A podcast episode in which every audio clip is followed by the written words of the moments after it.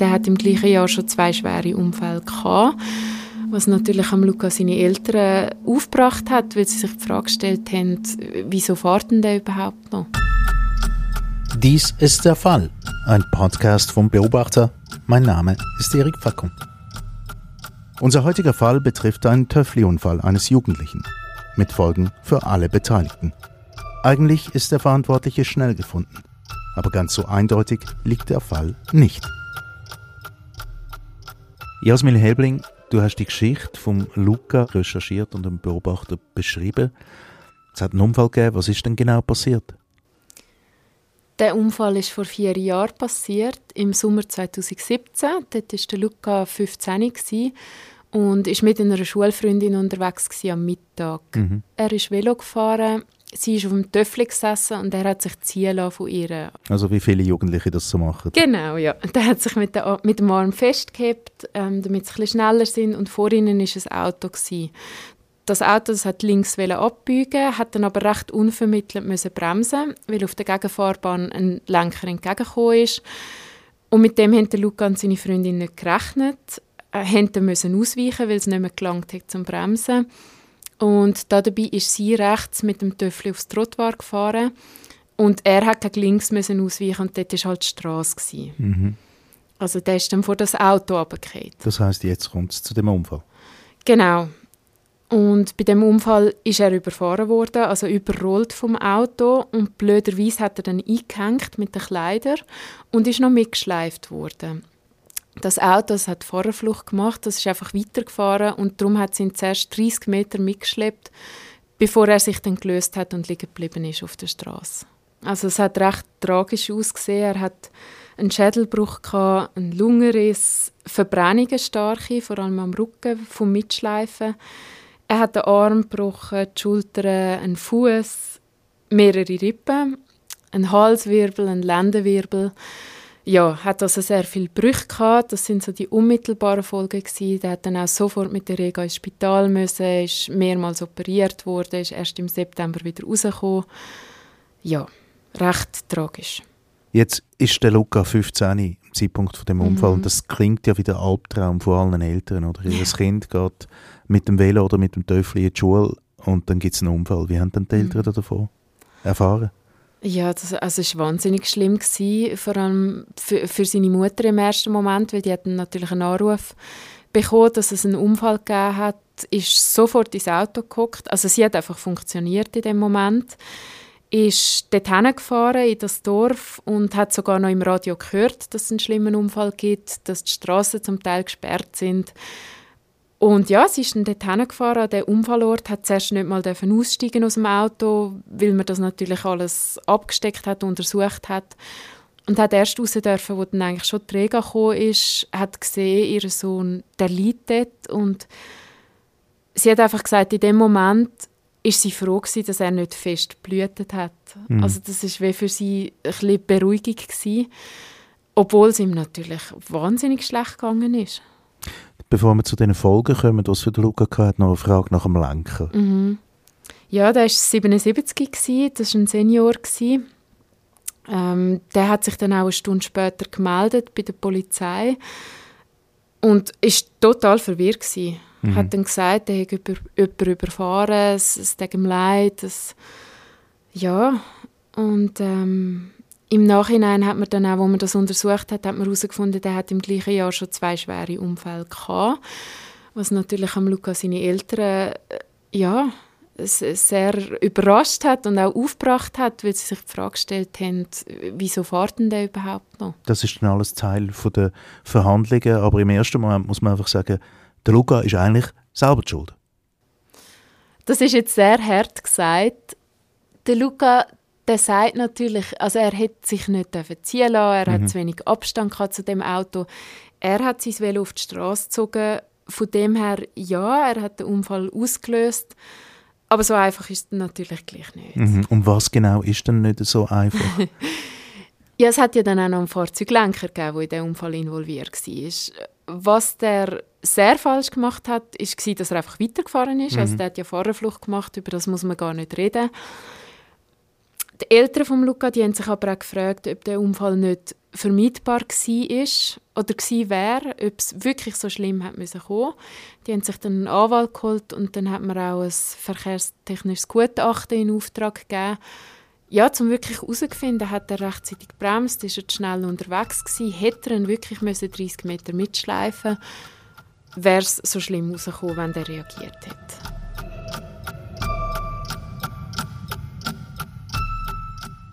Und jetzt geht das Ganze natürlich vor Gericht und der Lenker, der verteidigt sich auch, der wird wahrscheinlich auch mit einem Gutachten kommen. Äh, beziehungsweise seine Versicherung, ja, weil die will natürlich auch nur zahlen, was sie zahlen muss. Und ja, jetzt haben wir zwei Gutachten, also ähm, Lukas, sein Anwalt, hat sich eingesetzt für das Gutachten. Das ist dann zum Schluss gekommen, dass, dass es nicht so schlimm hätte müssen. Also, dass, dass der Luca, ja, schlimmer verletzt worden ist, als er hätte müssen, blöd gesagt. Und die Versicherung auf der Gegenseite, deren ihr Gutachten, das sagt dann aber das Gegenteil. Also das sagt, der Unfall wäre nicht vermeidbar gewesen. Hm. Ja. Und so hat man zwei Gutachten, die sich gegenüberstehen, mhm. wo, wo das Gegenteil sagen. Zwei Gutachten, die sich gegenüberstehen. Katharina Sigrist, du bist Rechtsberaterin beim Beobachter ja, jetzt zwei Personen, die in einen Unfall verwickelt sind und man hat also das Gefühl, beide sind irgendwie daran beteiligt, beide tragen eine Schuld. Was passiert jetzt mal als erstes? Als erstes zahlt mal die Unfallversicherung oder im Fall von Luca, weil er ja im Unfallzeitpunkt ist erst 15 war, also noch nicht berufstätig, da zahlt die Krankenkasse. Und die zahlt unabhängig davon, wer jetzt genau Schuld hat an dem ganzen Unfall. Und jetzt gibt es aber auch noch eben die, die Geschichte, wo ähm, natürlich äh, die Schuld soll ermittelt werden Ja, wer trägt denn eigentlich die Verantwortung für den Unfall? Genau, und da gibt es jetzt wie zwei Paar Schuhe. Also es gibt die strafrechtliche Komponente, also der Lenker hat nicht fahren er hat Fahrerflucht begangen. Es ist auch ein Verfahren eingeleitet worden wegen fahrlässiger schwerer Körperverletzung, das ist das eine. Und das andere ist eben die Sache mit der Versicherung, also mit der Autohaftpflichtversicherung. Die Krankenkasse die zahlt nur die Heilungskosten, aber alles andere an Nachteilen, die der Luca bis sein Leben lang wird haben, vor allem in beruflicher Hinsicht, da muss man schauen, ob da eine Versicherung einspringt.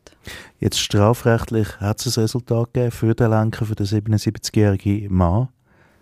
Oder gegen ihn.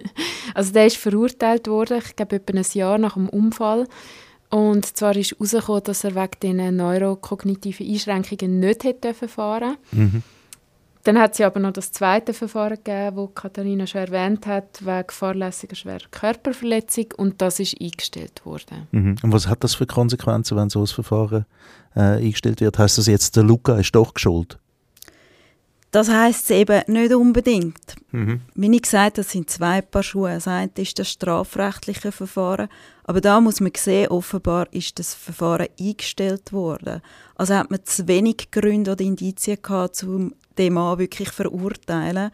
Und auch wenn es nicht unmittelbar Einfluss hat auf die Auseinandersetzung mit der Versicherung, hat es natürlich indirekt eine Auswirkung, weil es halt eben gleich heisst, dass es nicht so klar war und es ist natürlich Wasser auf die Mühle von einer Versicherung, wenn es so ein Resultat gibt. Mhm, das heißt, dass sie quasi nichts muss zahlen muss. Aber was heißt denn das jetzt finanziell für den Luca? Und seine Eltern? Ja, seine Eltern haben versucht, oder, so, äh, gegenüber der Versicherung einen Schadenersatz geltend zu machen, also vor allem ein Schmerzensgeld, eine Genugtuung für all das Leid und die Schmerzen und die bleibenden Schäden. Aber für das braucht es ein Verschulden. Und wenn die Versicherung kann nachweisen kann, dass der Unfall eben so auch passiert wäre, wenn der Lenker sorgfältig gehandelt hätte, also dass es jedem passiert wäre, dann fällt das Verschulden weg und damit auch eine Schadenersatzpflicht oder eine Pflicht für ein Schmerzensgeld. Schmerzensgeld, davon reden wir, man träumt da immer ein bisschen von den USA, man sieht das einmal, was da für Millionensummen im Weg stehen, wenn jemand, was weiß ich, den, den Deckel von einer Plastikflasche verschluckt und dann die Firma verklagt, die die Plastikflasche mit Wasser herstellt. Ja, wie muss man sich die Höhe von so einem Betrag vorstellen in der Schweiz? Ist das vergleichbar, oder? Es ist ganz und gar nicht vergleichbar. Also Beträge, die gesprochen werden, sind sehr bescheiden. Kommt noch dazu, dass es sehr wenige Entscheidungen gibt zu Genugtuung in der Schweiz. Viele äh, finden dann eben einen, einen außergerichtlichen Vergleich mit der Versicherung. Also es gibt nicht eine breite Praxis. Aber so als Vergleich Entscheid, was es schon gegeben hat, also Leute, die einen Unfall hatten und nachher Tetraplegiker geworden sind, geht man so gibt es Urteile mit 120.000 oder maximal 250.000. Also das ist wahrscheinlich das höchste der Gefühle, also mhm. was man jetzt in der Gerichtspraxis so kennt. Also gar nicht vergleichbar mit den Millionensummen in Amerika? Absolut nicht. Jetzt eben, also man hat also das Gefühl, ähm, die Familie von Luca, die steht irgendwo an. Ähm, in einem gewissen Sinn, gibt es dann noch irgendwelche juristischen Möglichkeiten für die Familie? So wie ich weiß, haben sie ein IV-Verfahren angestrebt für eine IV-Rente. Ähm, wie das herausgekommen ist, ist mir nicht bekannt. Ähm, was man noch könnte machen ist bei der IV nochmal nachhaken, vielleicht für eine berufliche Massnahme, also dass man den Luca kann bei der Stellensuche unterstützen oder bei der Integration auf dem Arbeitsmarkt.